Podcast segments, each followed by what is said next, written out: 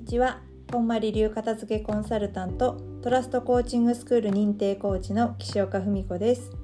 今日は非認知能力っていうテーマの勉強会に出たのでそのお話をしてみたいと思います。えっ、ー、とまず非認知能力って何ぞやっていう話なんですけども実は私もよく分からなくてなんか聞いたことあるけどうんとなんだそれなんだそりゃっていう感じだったのでちょっとインターネットで調べてみました。えっ、ー、と非じゃなくがついてない方の認知能力っていうのは、えっと、いわゆる学校のテストとかなんかこう点数で測れるものの能力のことを認知能力って言って非認知能力っていうのはそういうテストとかじゃ測れない力のことを非認知能力っていうらしいです。で例えばそれってどんなものっていう話なんですけれども、えーと、例えば自分を信じる力とかあと最近流行りの言葉だと自己肯定感っていうやつ。あとやる気集中力。それから協調性とか工夫する力とかそういうなんかあの学校の通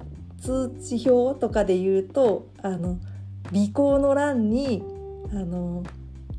文子さんは、えー、とっても集中力がありますとかって書かれるそういうような項目なのかなっていうふうに私はイメージしました。で今日の勉強会はトラストコーチングスクールのともう一つ入あるマザーズコーチングスクールっていう方の勉強会だったんですけれども、えーとま、非認知能力ってどんなのがあるって話の中での今日大きいテーマとしては協調性の話になりました。で協調性ってこうなんだろうって話にまずなったんですけれども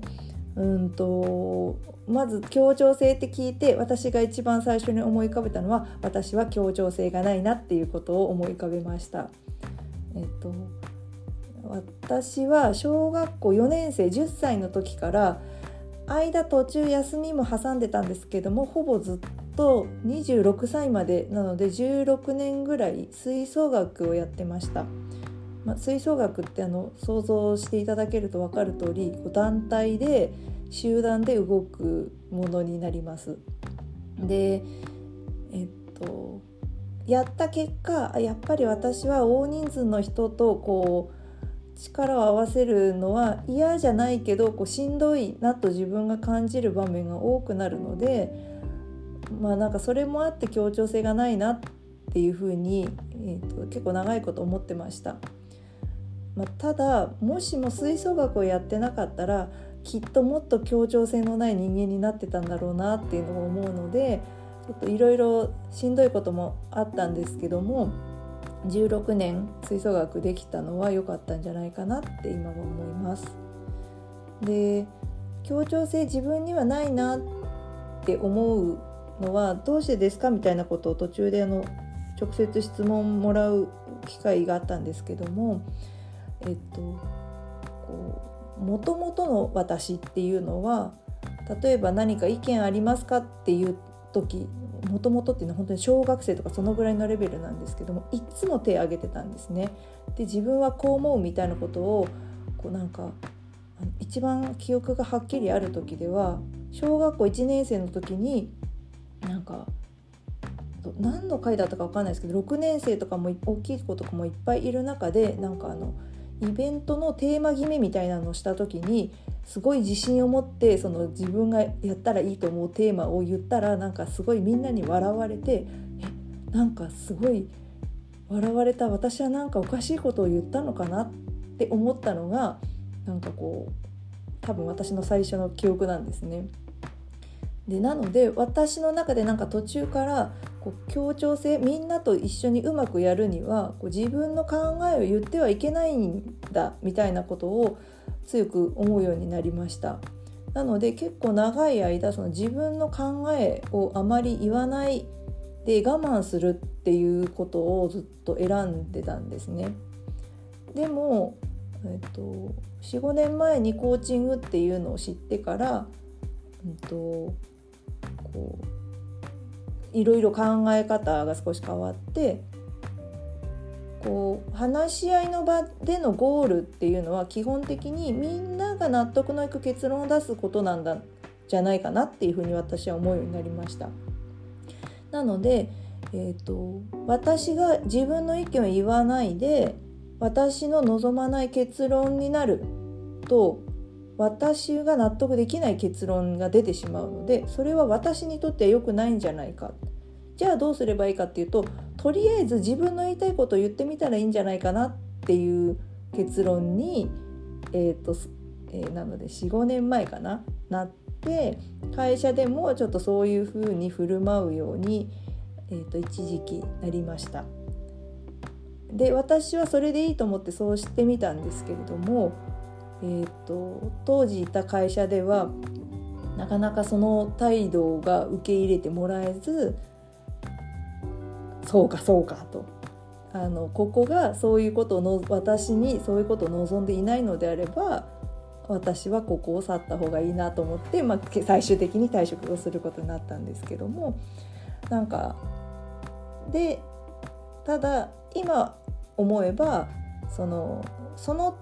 時点45年前あとそのちょっと大きい主張をしたっていうのが3年ぐらい前なんですけども3年前の自分はまだちょっとその自分の主張のやり方がそれこそ小学校1年生の時とはあんまり変わってなかったなっていうことを、えー、と今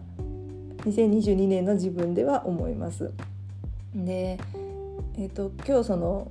勉強会の中で発言させてもらう機会があって最後に「じゃあこれからどうしていったらいいと思いますか?」って聞かれた時にこれは本当にずっと考えてたことなんですけども自分ものこう考えも通って相手、まあ、それが1人だったり大人数だったりする時があるんですけど相手も他の人もみんながこういあよっしゃじゃあそれでやっていこうみたいな風に合意できるところ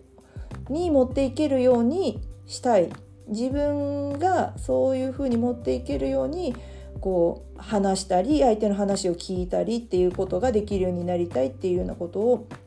え、っと話させてもらいました。ででそれをなんかあのそうですねみたいな風に言ってもらってあそうかそうかそんでいいんだなよかったよかったっていう感じだったんですけど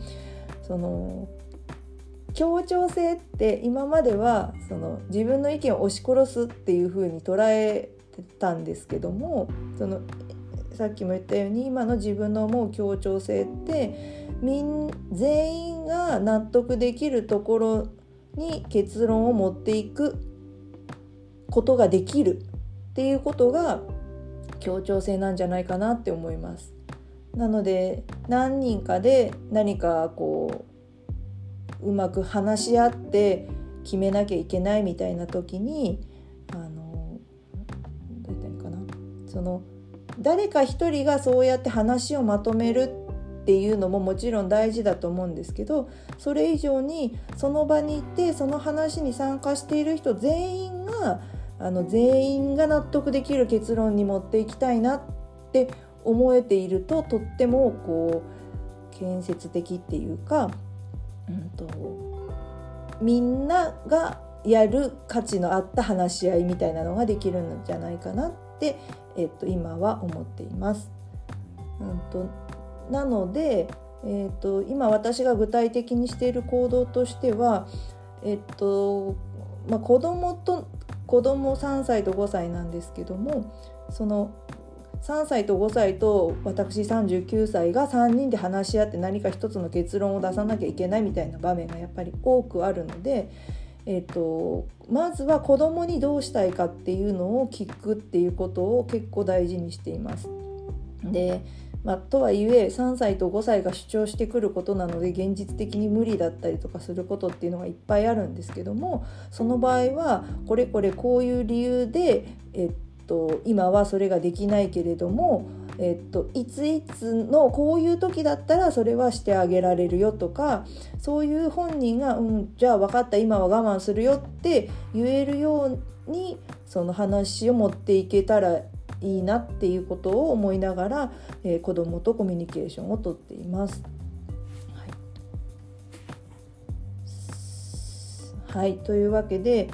うんと、今日は、えーと、非認知能力っていうテーマの勉強会に出て協調性っていうテーマでお話を聞いたんですけれどもそのことについて自分が考えてることを話してみました。えーと、今日はコーチングの話をしたんですけれどもあのこれって多分こうどんな人間関係にでも応用できることだと思うのであのぜひ試してみてください。あなたにとって協調性ってどんな力だと思いますか？一度ぜひ考えてみてください。岸岡文子でした。聞いてくださってありがとうございます。